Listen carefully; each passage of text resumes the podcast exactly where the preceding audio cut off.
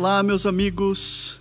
Que bom ter vocês mais uma vez aqui. Estamos começando o nosso podcast, o Evangelho no Chão da Vida. E passando aqui o nosso café, não deu tempo de aprontar antes, então estamos quase terminando aqui e já vamos tomar um delicioso café. Convido você aí também. Para que não veio provar do nosso café, apareça aqui qualquer hora, você está super convidado, não é mesmo, Daniel? Super recomendo o café, muito bom o cafezinho. Sempre quando dá, eu tô aqui tomando esse café. Muito bom. Obrigado, Daniel, mais uma vez, você aqui. É, temos aí na técnica o nosso amigo Adriano Sutil também, fazendo os cortes de câmera e o nosso diretor hoje, né? Diretor cinematográfico. Menos, né? Esse é o nosso diretor de câmeras aí.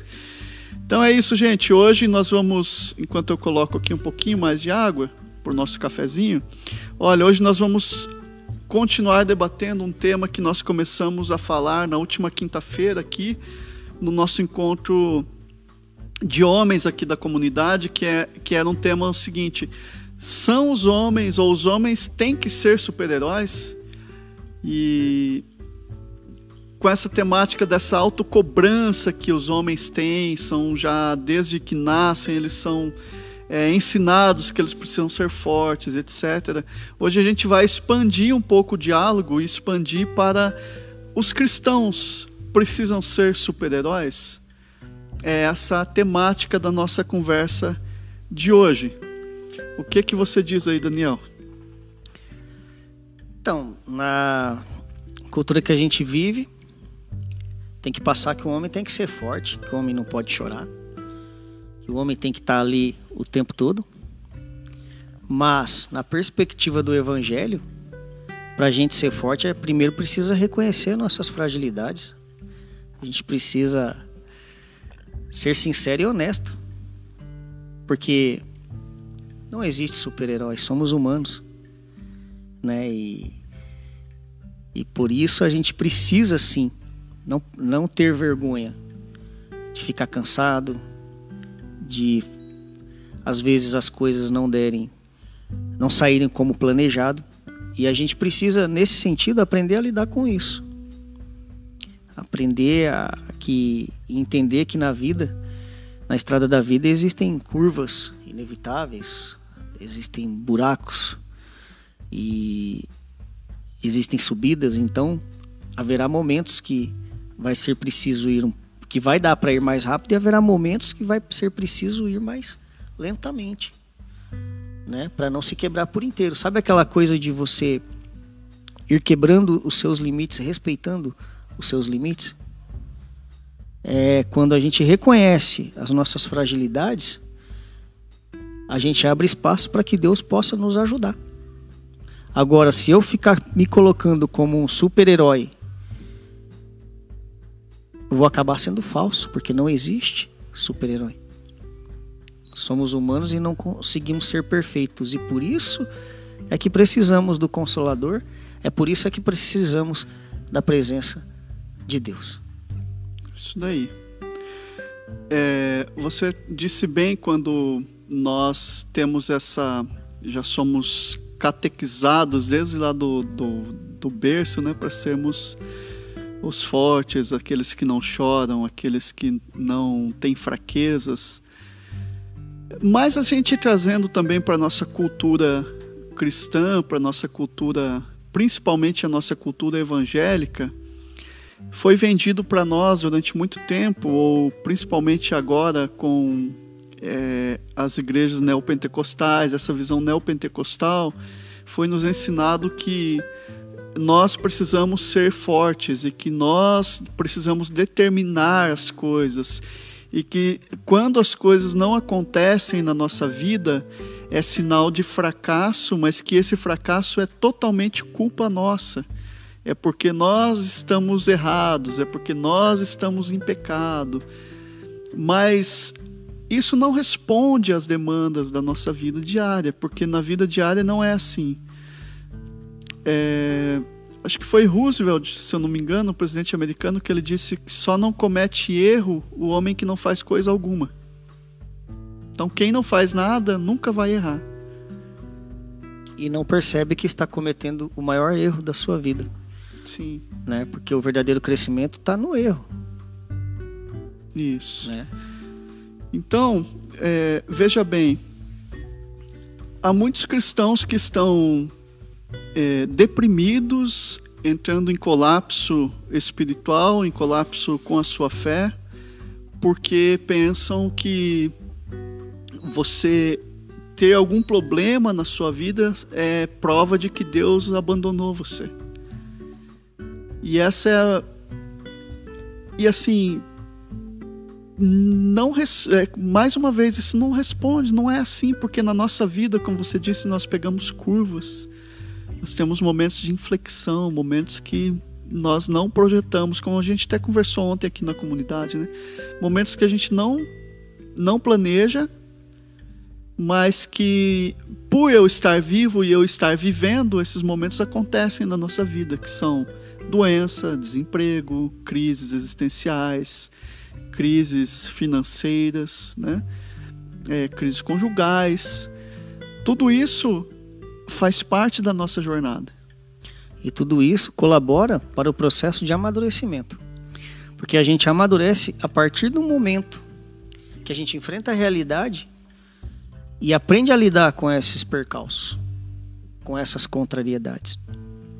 É você aceitar um, o momento presente como ele é e levando para si a aprendizagem que ele traz. O processo espiritual do amadurecimento vem isso. Às vezes, a maior lição está nos tiros no escuro que a gente dá. E isso é maravilhoso para o crescimento do ser. Porque se todas as coisas fossem do jeito que a gente quisesse, se Deus nos desse tudo da forma como a gente quisesse, Deus ele não, iria, não iria ter pessoas que o amassem de verdade. Ele ia ter bajuladores, ia ter pessoas interesseiras. Então, todas essas coisas fazem parte no processo do, do, da formação do caráter e de entender que não é do jeito que a gente quer ou do jeito que a gente idealiza, mas sim da forma como tem que ser. Por quê? Porque todas as coisas cooperam para o bem daqueles que amam a Deus. Então, você tem que focar em ter experiências sendo ela boas ou más. Ou seja, viver. Você não pode ter medo de viver. Sim. Comece a caminhada e vá aprendendo no caminho. Claro, é importante planejar, faz parte da caminhada. Mas se der errado, você não pode desmoronar. Esse é o grande segredo. E Sim. também não se cobrar tanto. Porque se você está focado em fazer o seu melhor, focado em acertar e errou, esse é o melhor erro da sua vida, porque você vai crescer muito com isso. Se você prestar atenção e aprender com isso. Uhum. Está disposto a aprender com isso. É, o grande, um dos grandes dilemas nossos como cristãos é a gente sempre estar tá olhando para o que a sociedade encara como sucesso, como felicidade, o que a sociedade nos ensina é, que é esse sucesso. Porque o sucesso para a sociedade qual é? É, se você for cristão, você. Ah, enfim, qualquer pessoa, vamos lá. É você ter um carro bom, um carro do ano, é você ter uma casa boa, é você morar bem, é você ir em restaurantes caros, é você comprar roupas caras, é você é, tá viajando direto, sabe? As coisas boas da vida e que são boas mesmo, e que bom que se a gente pudesse fazer isso. Não Sim. há nenhum problema em você desfrutar daquilo que a vida e que o fruto do teu trabalho te proporciona. Esse não é a questão. A questão é que, é que você só é visto como uma pessoa de sucesso quando você preenche esses pré-requisitos de que a vida ela só pode ser vivida quando você é uma pessoa de sucesso para com a sociedade. E nós, como cristãos, estamos é, embarcamos nesse discurso e agora achamos que porque nós servimos a Deus, que falamos ser o dono do mundo, que eh, o, o Deus de toda riqueza, aí o que, que nós queremos? Nós queremos também tudo aquilo que Ele poderia nos proporcionar. Porém, nem sempre para nós cristãos Ele irá proporcionar algumas coisas. E aí eu volto naquela frase do C.S. Lewis que a gente sempre diz aqui nos nossos debates, que é é, se Deus tivesse ouvido as minhas orações, onde eu estaria hoje? Porque eu peço aquilo conforme o meu coração sente necessidade. Mas Deus me dá aquilo que Ele sabe que é o necessário para eu viver. É. O meu coração, em primeiro lugar, eu preciso entender que o meu coração é enganoso. E quantas vezes a gente orou pedindo alguma coisa e não recebeu por quê? Porque não era para acontecer. E o C.S. Lewis ele também escreveu uma coisa interessante que diz assim: o bem pode fazer muito mal de acordo com quem somos. e o Neil Barreto ele também falou que Deus retém o vinho por amor. E eu vi um pastor também pregando, ele falou: Sabe por que Deus não te dá um carro, irmão? Porque ele te ama muito, porque você ganhou um carro e você ganha um carro, daí a pouco tá indo só pro shopping, em vez de ir na reunião. Você vinha na reunião da igreja a pé. Aí ganhou um carro, vive no shopping passeando. Porque ele te ama para você não largar ele. E às vezes é assim que acontece. Quando tá tudo ruim, ó Deus, tem misericórdia de mim, me ajuda, busca, busca, busca. Aí começa a ter as coisas, começa a folgar e já não busca mais a Deus como antes, né? Sim. A gente está sempre colocando algo entre o Criador e nós, né? É incrível, né? É incrível isso. E aí, seguindo esse raciocínio que nós estávamos, a gente esquece de, de observar é, qual é mesmo o, o padrão de felicidade segundo Jesus Cristo. O padrão de ser bem-sucedido, o padrão de sucesso segundo Jesus. Ele não é um padrão de sucesso segundo o mundo. Em primeiro lugar, porque ele já nos alerta que eu não sou desse mundo. Depois João vai dizer: aquele que ama o mundo, o amor do Pai não está nele. Né? Depois, ainda, eh, voltando em Jesus, ele vai dizer: é, felizes, bem-aventurados, é, ou seja, aqueles que têm sucesso são os que choram. Eu não gosto de viver chorando. Também Você não. gosta? Não. Né? Bem-aventurados aqueles que têm sede de justiça, ou seja, não é a minha justiça própria que conta, Sabe o que é engraçado? Eu vi uma frase que está dizendo assim: os cristãos de hoje em dia estão com mais sede de prosperidade do que sede de justiça. Uhum. Por quê? Porque o foco está muito no exterior. Está mais no, no que aparece ser do que o que é realmente. Estamos sendo enganados pela cobiça dos olhos, pela ostentação dos bens. E aí, Sim. o que parece ser encobre o ser o verdadeiro eu, que é aquele que está escondido em Cristo. E é esse o grande problema. Então, Jesus ele falou assim: o reino de Deus ele não vem com aparência exterior. Não adianta você procurar ali ou lá, porque o reino de Deus está entre vós, dentro Uhum. de vós. Sim. Então, Deus ele escolheu ser amado de dentro para fora. Ele exerce a justiça dele não é forçando de cima para baixo, é de baixo, para cima. Sim. Ele quer ser amado de dentro para fora. É, ontem a gente falou sobre isso um pouco aqui na igreja, que é a conexão. Né? É, a gente esquece que nós estamos conectados com Ele. Isso é importante a gente ter essa certeza. Eu estou conectado com Deus. Ter essa convicção, né? Quando? Quando? Todo tempo? O tempo todo. Quando eu estou conectado com o Criador? Em todos os dias da minha vida. Né? Não é aquilo que eu faço, que eu, por onde eu vou, eh, as orações que eu faço que vão me conectar ou desconectar. Eu estou conectado. Logicamente que os pecados vão criar uma barreira ali. Vão estar uma sujeirinha nessa conexão. E a gente precisa. Por isso que Jesus diz: olha, aquele que já está limpo precisa sempre estar lavando os pés quando ele pede lá para lavar os pés dos discípulos. É uma analogia a nós, que já estamos limpos, mas precisamos lavar os pés da poeira da vida. Porque em viver, em caminhar na vida, a gente vai pegando as poeirinhas dessa vida. Agora, voltando lá, olha, que eu disse: bem-aventurados os pobres de espírito, porque deles é o reino de, dos céus. Bem-aventurados os que choram, porque eles serão consolados. Bem-aventurados os mansos, porque eles herdarão a terra. E os que têm fome e sede de justiça, porque serão fartos. É, os misericordiosos, porque alcançarão misericórdia. Os limpos de coração, porque eles verão a Deus. os pacificadores, porque eles serão chamados filhos de Deus. Os que sofrem perseguição por causa da justiça, porque deles é o reino. Bem-aventurados sois vós quando vos injuriarem e perseguirem e mentindo disserem todo mal contra vós por minha causa. Então, essas são os princípios de sucesso, de felicidade para Jesus. Sim, e o que eu acho interessante aqui, ó, ó, enquanto os homens choram, Deus trabalha. Deus nos estimula a fazer de cada lágrima uma oportunidade de crescimento. Esse é o amor do Pai verdadeiro.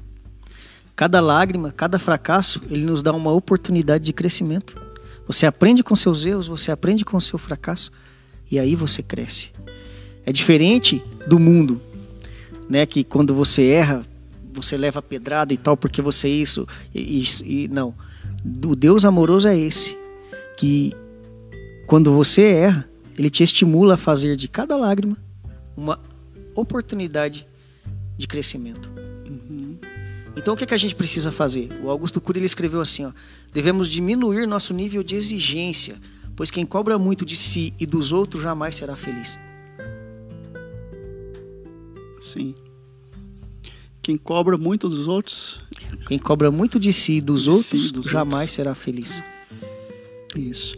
E olha, é, pegando esse gancho aí seu, é, mais forte ainda do que a cobrança da sociedade no nosso sucesso é quando caímos nessa armadilha e adotamos a postura de querermos ser super-heróis. É onde colocamos a máscara. Colocamos a máscara e colocamos, além dessa máscara, colocamos em nós essa essa cobrança excessiva. Um peso muito grande. Isso. Nós mesmos começamos a nos cobrar. Sim. Né? A gente se cobra, então assim, a gente é cobrado pela sociedade, agora vamos mudar aqui um pouquinho. Como cristãos, a sociedade já nos cobra, porque eles esperam que nós sejamos pessoas perfeitas. Olha, não diz que é crente, olha lá. Isso. Tipo isso. E nós não somos pessoas perfeitas. Não. Nós somos peregrinos em busca da perfeição. Isso, essa, essa, é boa, é isso mesmo. É? Somos peregrinos em busca da perfeição. Estamos sendo aperfeiçoados no trajeto da nossa peregrinação espiritual.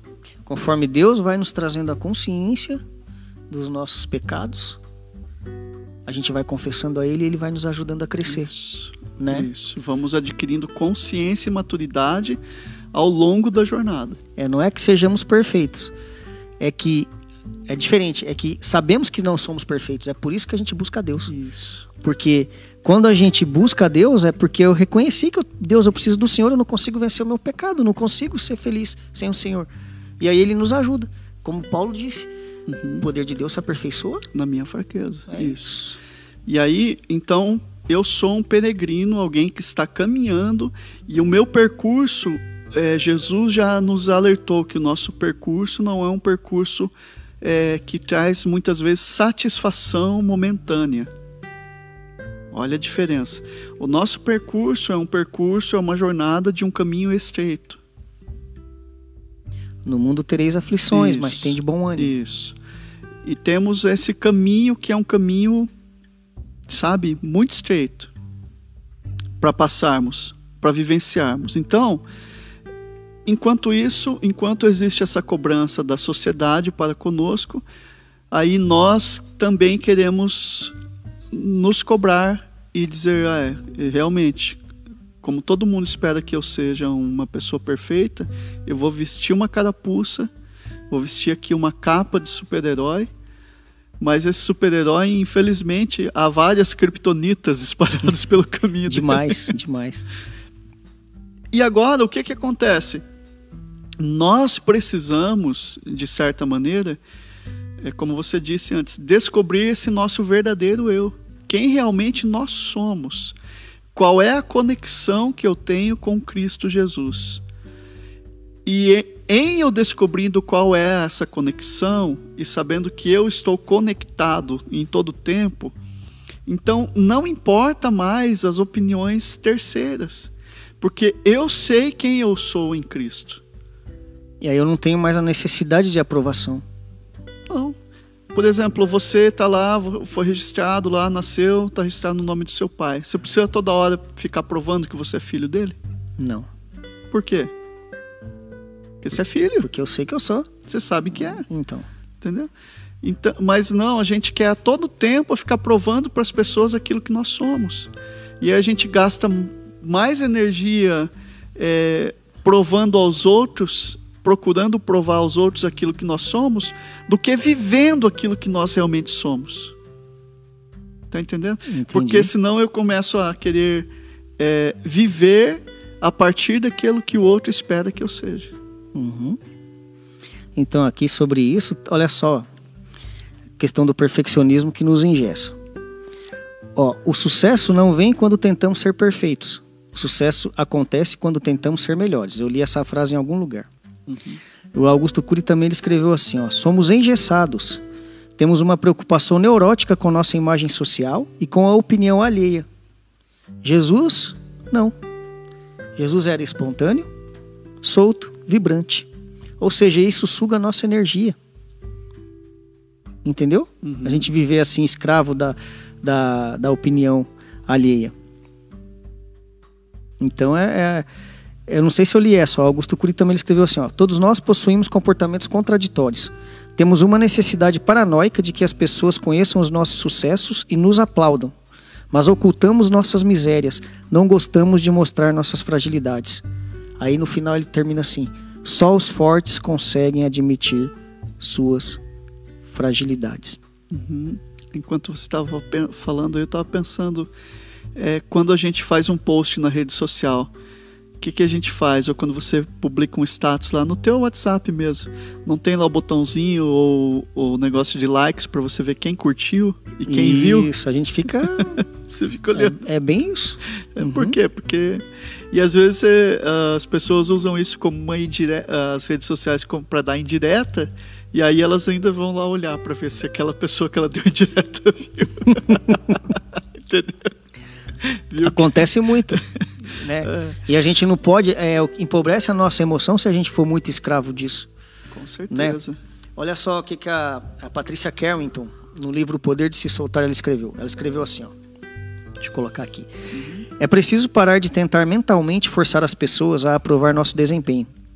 É preciso se libertar de querer aprovação e assim aliviar as pressões associadas à situação de avaliação. Uhum. E daí na, aqui é, tem um outro pensamento aqui, ó. ó. Caprichamos para que os outros nos aprovem. E vamos dormir exaustos de tanto tentar ser o que achamos que os outros esperam de nós. Pior é que raramente funciona. Quando somos quem não somos para que os outros nos confiram o selo de qualidade, acabamos dificultando a relação e a vida fica irremediavelmente pesada. Não há nada melhor do que alguém natural, espontâneo, que não faz gênero. Uau. Olha, é... aqui também nas anotações trago aqui, ó. Podemos passar anos das nossas vidas gastando todo o tempo imaginando que vamos receber louvor, afirmação e aprovação se nos dedicarmos a agradar todo mundo. Certamente receberemos muitos elogios pelo caminho da vida, mas eles não serão suficientes para preencher o nosso vazio.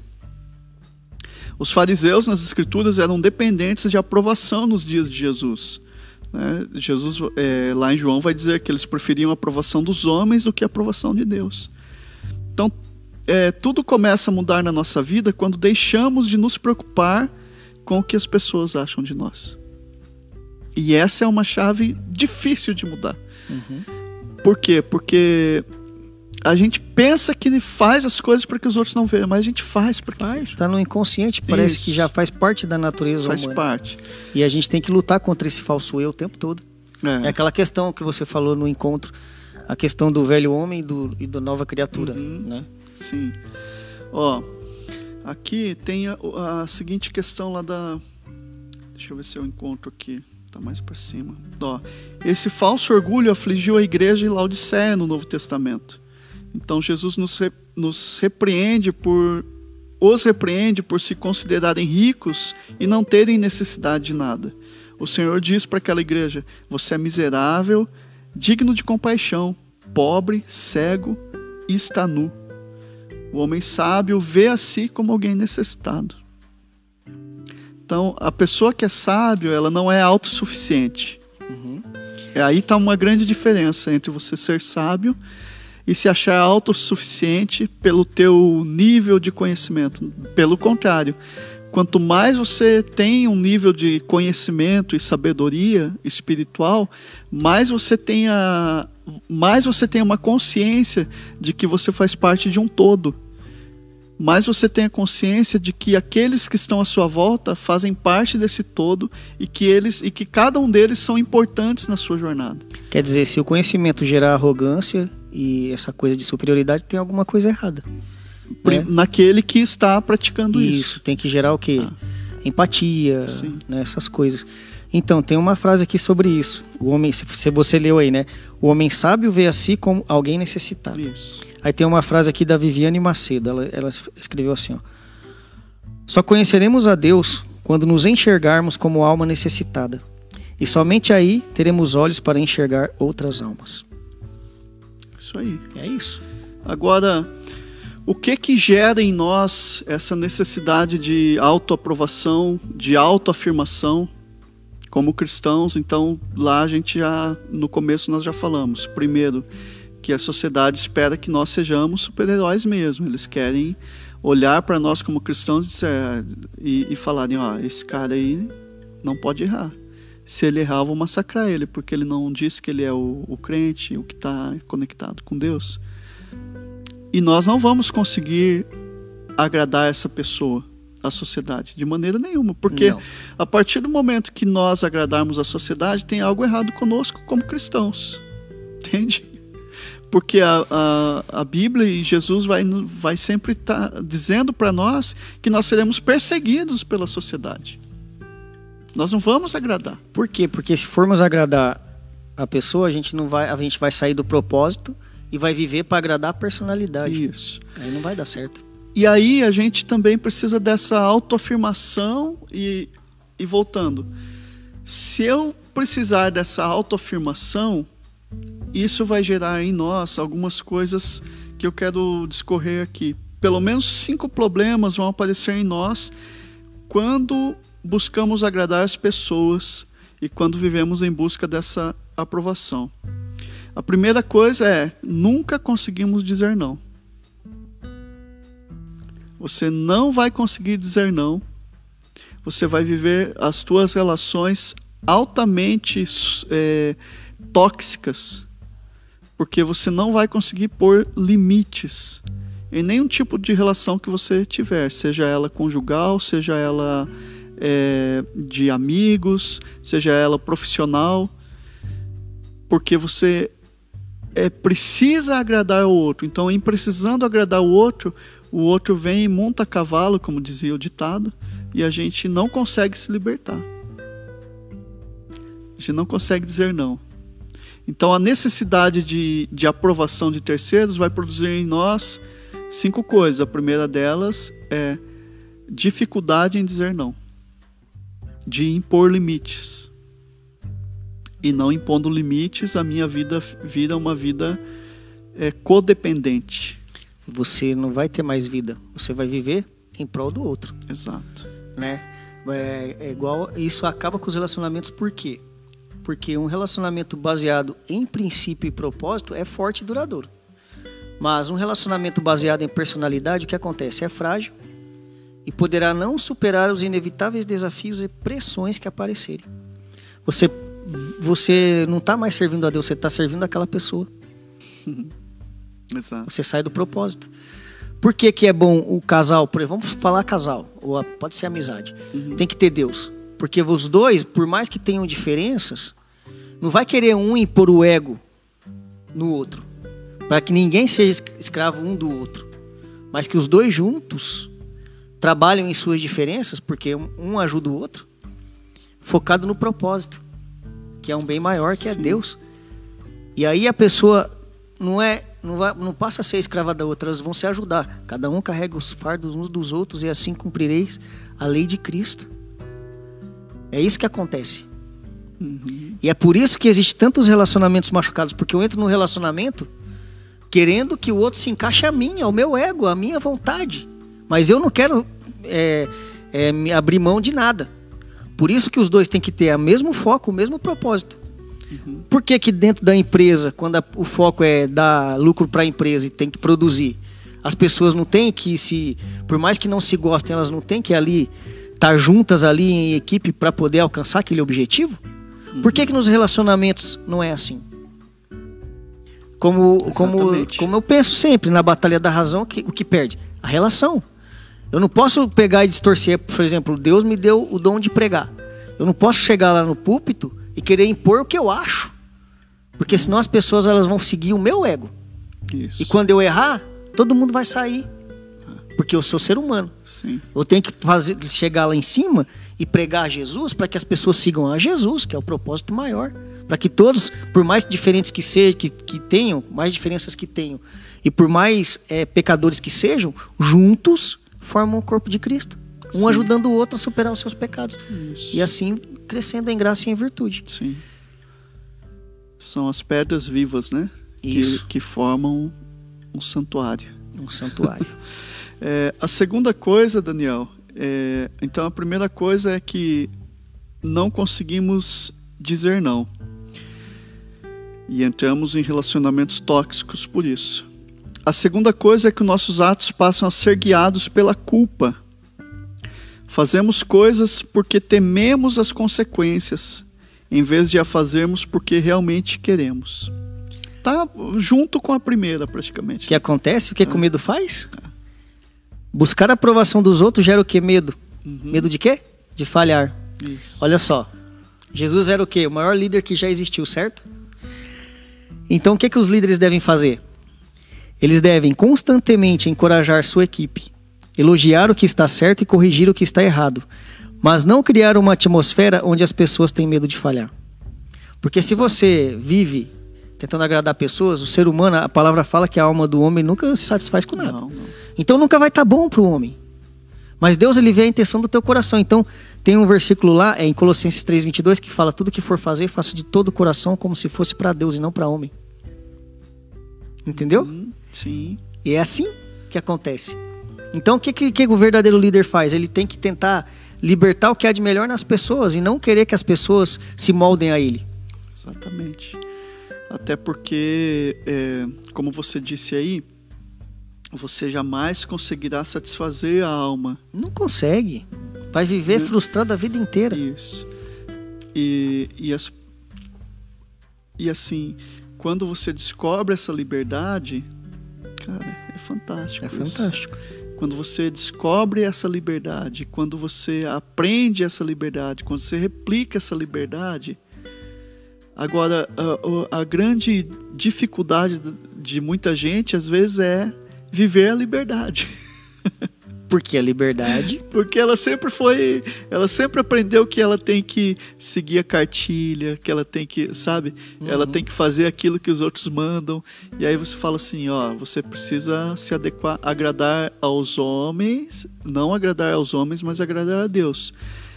Mas é claro que agora também eu não posso me isolar. Esse que tá o grande diferencial aqui é isso. é, porque eu penso que eu preciso agradar a Deus, não, mas o porquê que eu preciso agradar a Deus, né? É, como é que eu vou agradar a Deus? Entende? Aí, aí não, aí eu quero me isolar porque eu acho assim que ah, as pessoas não são mais dignas de confiança, as pessoas isso, as pessoas aquilo, mas eu demonstro o quê? Que é o meu coração, o meu ser que ainda não está curado. E ele e o meu ser vai se curar através da onde? De outras pessoas.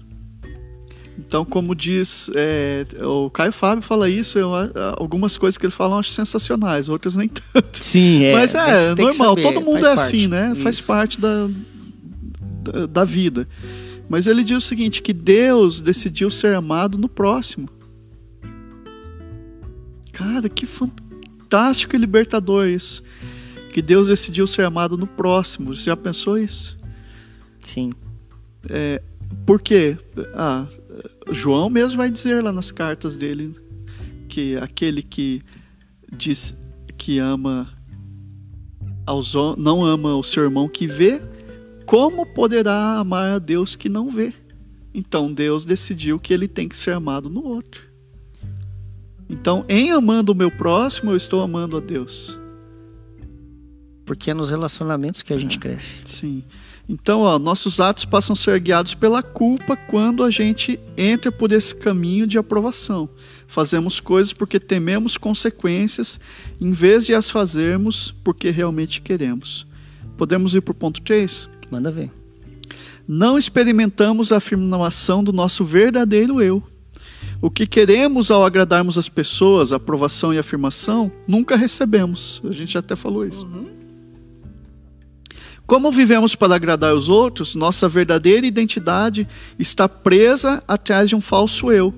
O verdadeiro eu está oculto, não pode ser afirmado. Até eu estava conversando isso antes de começar aqui com o Adriano. A gente estava num, num, debate sobre isso. Que às vezes você tem. É, você não pode viver assim, né? É, para agradar o outro. Porque se você. Até para a esposa ou a esposa para o esposo porque se você viver só em função do outro, você inibe o seu verdadeiro eu. Quem você é você? Você se anula, na você verdade. Você se anula. Quem é você? Entendeu? Isso. Quem você é? Quem sou eu? Essa é a grande pergunta. Uhum. Quem, aliás, não é quem sou eu. Qual é o meu verdadeiro eu? O verdadeiro eu. Porque tem pessoas que se anulam pelos filhos, se anulam pelo cônjuge, se anulam pelos parentes, aquilo que os parentes vão pensar, se anulam no trabalho. A vida é uma anulação de si mesmo, é uma negação de si mesmo. Não consegue viver o que Deus quer que ela viva. Então, e é viver o que Deus quer que você seja, que é a vida abundante. Não é uma vida cheia de recursos materiais. A vida abundante é uma vida que você vive aquilo que Deus quer que você viva. É a vida que você não é mais anulado por ninguém. É uma vida, como eu disse antes, em plena conexão com o divino. E essa vida é tão fantástica porque quando você alcança essa liberdade, você não tem mais medo de dizer a verdade para outra pessoa. Uhum. Porque a verdade vai curar outra pessoa, por mais que você saiba que ela vai ficar chateada. Porque quando você se anula para agradar os outros, você se transforma num bajulador. Então você passa a querer fazer tudo para agradar a pessoa e não consegue porque qualquer errinho não tá bom, já Sim. reclama. E outra, você está, quando você age assim, você está estragando a outra pessoa porque você está mimando ela. E você está estragando a sua vida porque você também está se anulando. Sim. Então você tira as máscaras e se abre para a sinceridade. Porque Jesus é o verdadeiro amigo e a maioria não quer ouvir a verdade. Porque ele mostra para nós as nossas falhas e a gente não gosta de ver as nossas falhas e de reconhecer as nossas fraquezas. Mas é aí, é isso que o amor faz. Ele nos mostra para quê? Para que a gente tenha a oportunidade de se arrepender e para que a gente tenha a oportunidade de crescer. E é isso que um casal deveria fazer, que, uma, que, os, que os, amigos deveriam fazer um pelo outro. Uhum. Não é verdade? Sim. E aí se abre para o crescimento. E a pessoa que está recebendo a crítica às vezes, porque todos nós temos pontos cegos e é por isso claro. que a gente precisa de relacionamento, certo? Sim, com certeza. Tem que ter a maturidade de, peraí, deixa eu, eu vou analisar e se isso aí tiver, se for verdade, eu vou procurar melhorar, vou procurar mudar. Sim. Não é? Por que, que muitos não gostam de ler a Bíblia? Porque a Bíblia, ela vai contra os desejos do coração pecaminoso. E a maioria não quer largar o pecado.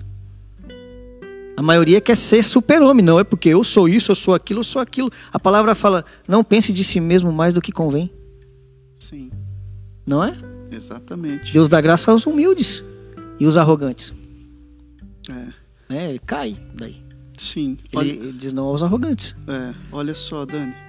Daniel, cadê aqui? Deixa eu puxar aqui.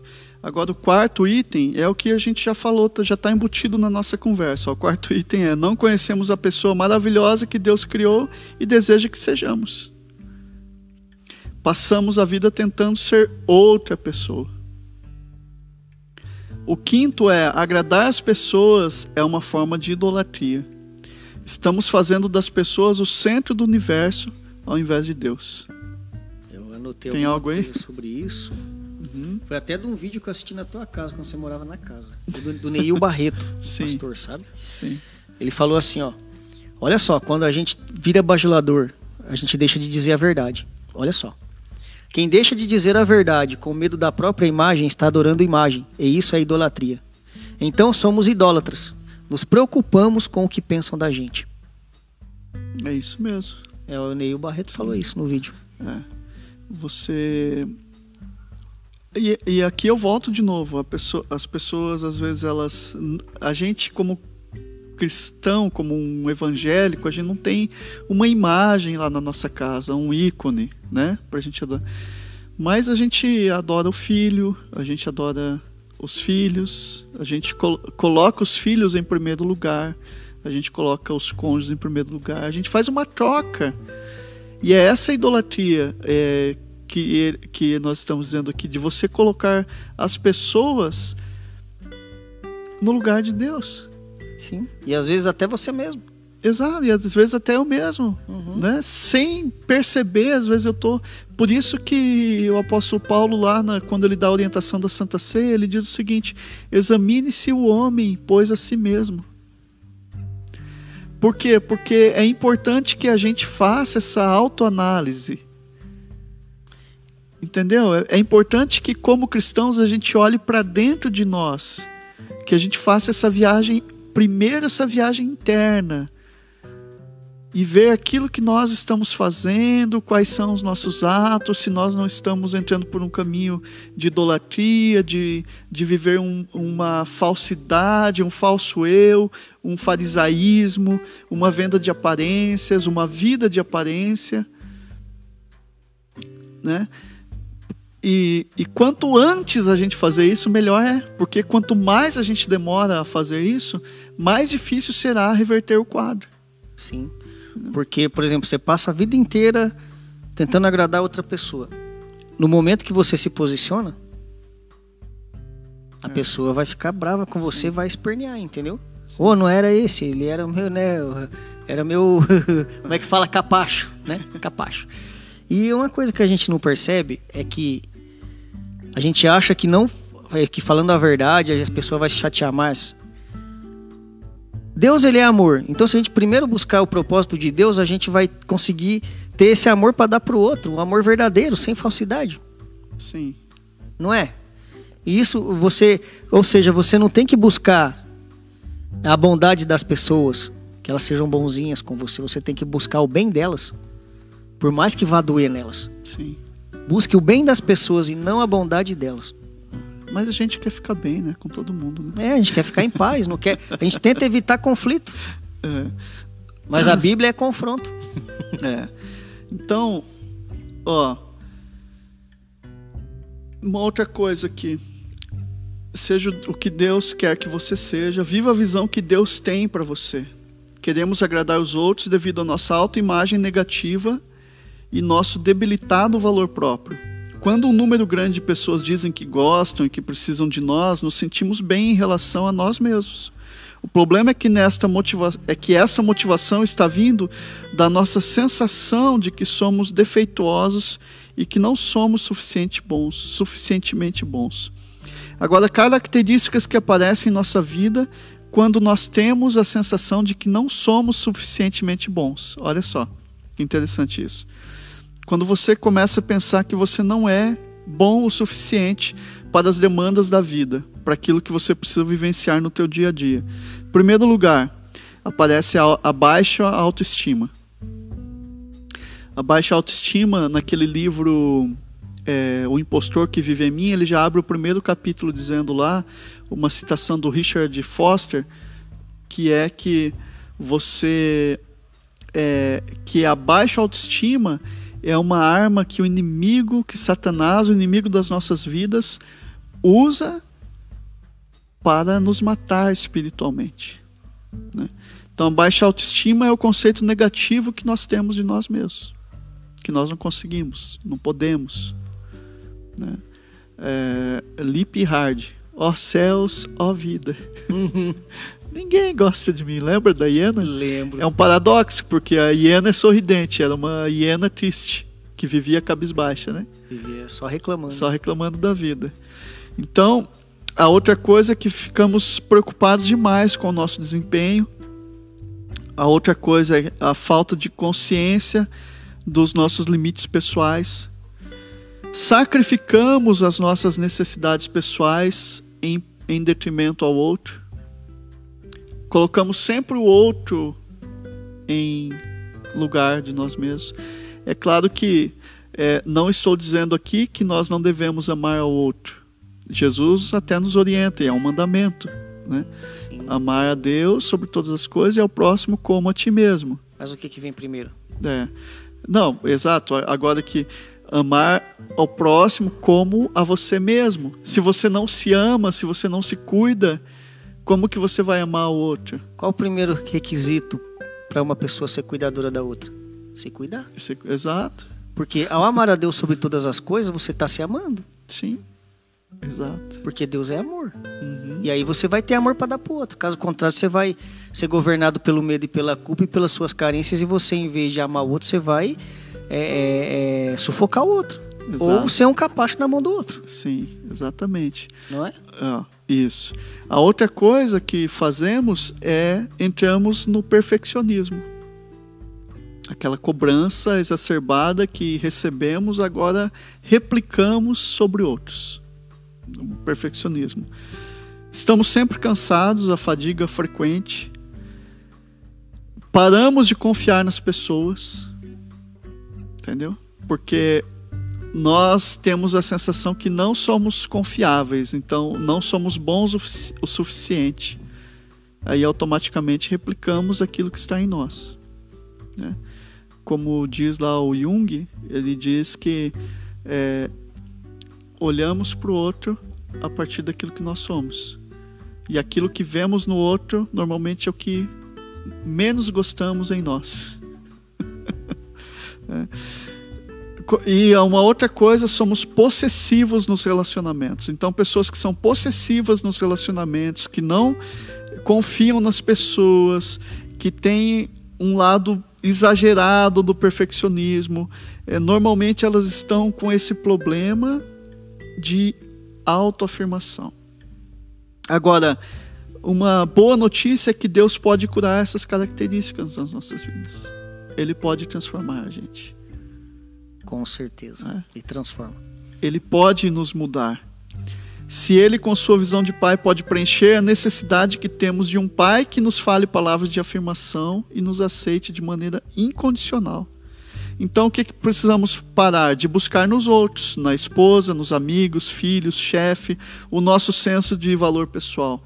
E precisamos buscar aonde? Na fonte de vida, que é Deus. Quando começarmos a buscar em Deus, a cura, os frutos da cura começam a acontecer. O problema é que nós queremos produzir frutos artificiais. Aí você passa a querer parecer, não ser. Parecer. E a conexão com Deus faz com que produz, produzamos frutos naturais. E a desconexão faz com que a gente produza frutos artificiais que não permanecem e não duram. Não aguenta. Não aguenta o tranco. Não, arrebenta, né? É, se arrebenta. Vamos ver aqui. Tem mais algumas coisas? Ó, então abandone a maneira, a necessidade compulsiva de ser perfeito. Alguém já disse que o perfeccionista é alguém que carrega grandes dores e a lança sobre outros. O plano de Deus por toda a história tem feito uso de pessoas imperfeitas. Davi fracassou terrivelmente. Moisés fracassou, mas também foi honrado. Pedro fracassou, mas também depois foi honrado. Isso não quer dizer que sempre podemos justificar o fracasso, seja ele fracassos morais ou de algum outro tipo, mas quer dizer que o perfeccionismo motivado pelo medo não é saudável. A necessidade de parecer perfeito impede que reconheçamos a necessidade de pedir ajuda. Quando abrimos mão da ajuda, normalmente estamos a apenas alguns passos da derrota. Quando abrimos mão da necessidade de sermos perfeitos, abrimos a porta para uma cura profunda. O não da arrogância farisaica deve dar lugar ao sim do necessitado. Isso daí. Não é? É isso mesmo. Outra coisa que eu queria falar. Aí falou que a questão do que está por trás desse perfeccionismo é o medo, né? Uhum. Então por que buscar Deus em primeiro lugar? Porque o verdadeiro amor lança Lança fora fora todo medo. Verdade, E aí você-. Por exemplo, quando a gente é novo, a menina sonha em casar com o príncipe encantado. O príncipe encantado sonha, em- o, o menino sonha em casar com a princesa. Ou seja, ele não está casando por amor, está casando por aquilo que a outra pessoa pode oferecer. Mas quando é casar por amor, você casa para amar e não para ser amado. O primeiro propósito é casar para amar, é você se relacionar para você para amar e não para ser amado. Não é por carência. Para fazer o outro feliz e não para ser feliz. Isso. Porque a felicidade, o Billy Graham, ele falou que nenhum momento da Bíblia fala para a gente buscar a felicidade. Fala para a gente buscar em primeiro lugar a Deus e se disciplinar nas coisas de Deus, que a felicidade vai vir como consequência. Isso. Buscar em primeiro lugar o reino dos céus, né? E a sua justiça Isso. e, e as, e as outra- e as outras coisas necessárias, né? As demais coisas As serão, demais coisas, né? isso, serão acrescentadas. Exatamente isso. É Bem isso. E daí tem aquele outro, outro, lembra que você falou do outro polo, que tem essas pessoas que são carentes, mas tem os outros que também não importa quem está na frente, Ah, vai exato. pisando e vai, É, vai. exatamente. É o outro polo. Exato, é um, um outro, é, uma outra, um- esse é um outro extremo. É o narciso. nar- nar- É, esse, isso, é o narcisista, É né? o narcisista. Então, esse que nós estamos falando, ele está aqui. Ele, ele quer agradar todo mundo e ele, e ele faz de tudo para agradar a todos. Agora tem aqui no outro extremo o narcisista, que ele não quer agradar ninguém. Ele quer que todo mundo agrade ele, ao contrário. Que todo mundo faça aquilo que ele quer. Porque o narciso, ele só sabe olhar para um espelho. E, e ele olha, e o Narciso ele olha pro espelho e ele, é- ele, ele se acha tão lindo, tão bonito. Essa que é o, o narcisista, que vem do Narciso, dessa história de Narciso. Ele se acha tão bonito que ele, quando ele olha pro espelho, ele para de se alimentar, ele não faz mais nada, ele fica só olhando pro espelho. E a esposa dele se chamava Eco. Então o narcisista porque ela ficava repetindo tudo aquilo que Narciso falava. Então o narcisista ele só se relaciona com pessoas que repetem o que ele fala, ou que falam aquilo que ele quer ouvir. Entendeu? Quer dizer, o carente, ele se, se relaciona Para agradar os outros. para agradar os outros. Isso. Com alguém que ele acha que vai suprir a carência. Isso. E o narciso se aproveita da carência dos carentes. Exato. É isso? Exatamente. No outro extremo tá esse que se aproveita daquele que quer. E aí a pessoa vai lá, encontra o Narciso, vai, tô arrebentando porque ele é o meu príncipe, é o gato, mas não, na verdade ele só queria se aproveitar Só mesmo. queria, é, só queria Só alguém queria que que fizesse você- a sua vontade. Só. Só. que o problema do Narciso é que quando ele começa a olhar pro reflexo dele refletido no espelho d'água, ele para de se alimentar e ele morre. Ou seja, quando você, aí fazendo uma analogia para nossa vida, quando nós olhamos só para nós mesmos, nós estamos mortos. E espiritualmente falando também, quando nós começamos a olhar só para nós, só para aquilo que está no, no nosso círculo de influência, só para aquilo que está a partir das minhas, das minhas demandas, quando eu não olho para mais. Então há muito cristão narcisista. Porque ele só olha e, ele, e todas as orações dele são baseadas naquilo que está ao seu redor. Todas as suas ações são baseadas só ali para aquele mundinho dele. Então ele também é um narcisista. Só que quando ele faz isso, ele não consegue se desenvolver por quê? Porque ele está olhando somente para si, Só pro próprio umbigo. só para o próprio umbigo. Então são essas dificuldades que nós temos no nosso caminho. Agora, somos super-heróis para viver assim? Não somos. Não. E eu quero encorajar você que que está assistindo aí ou que vai depois vai ouvir no Spotify. Eu vou deixar um link para você fazer um teste.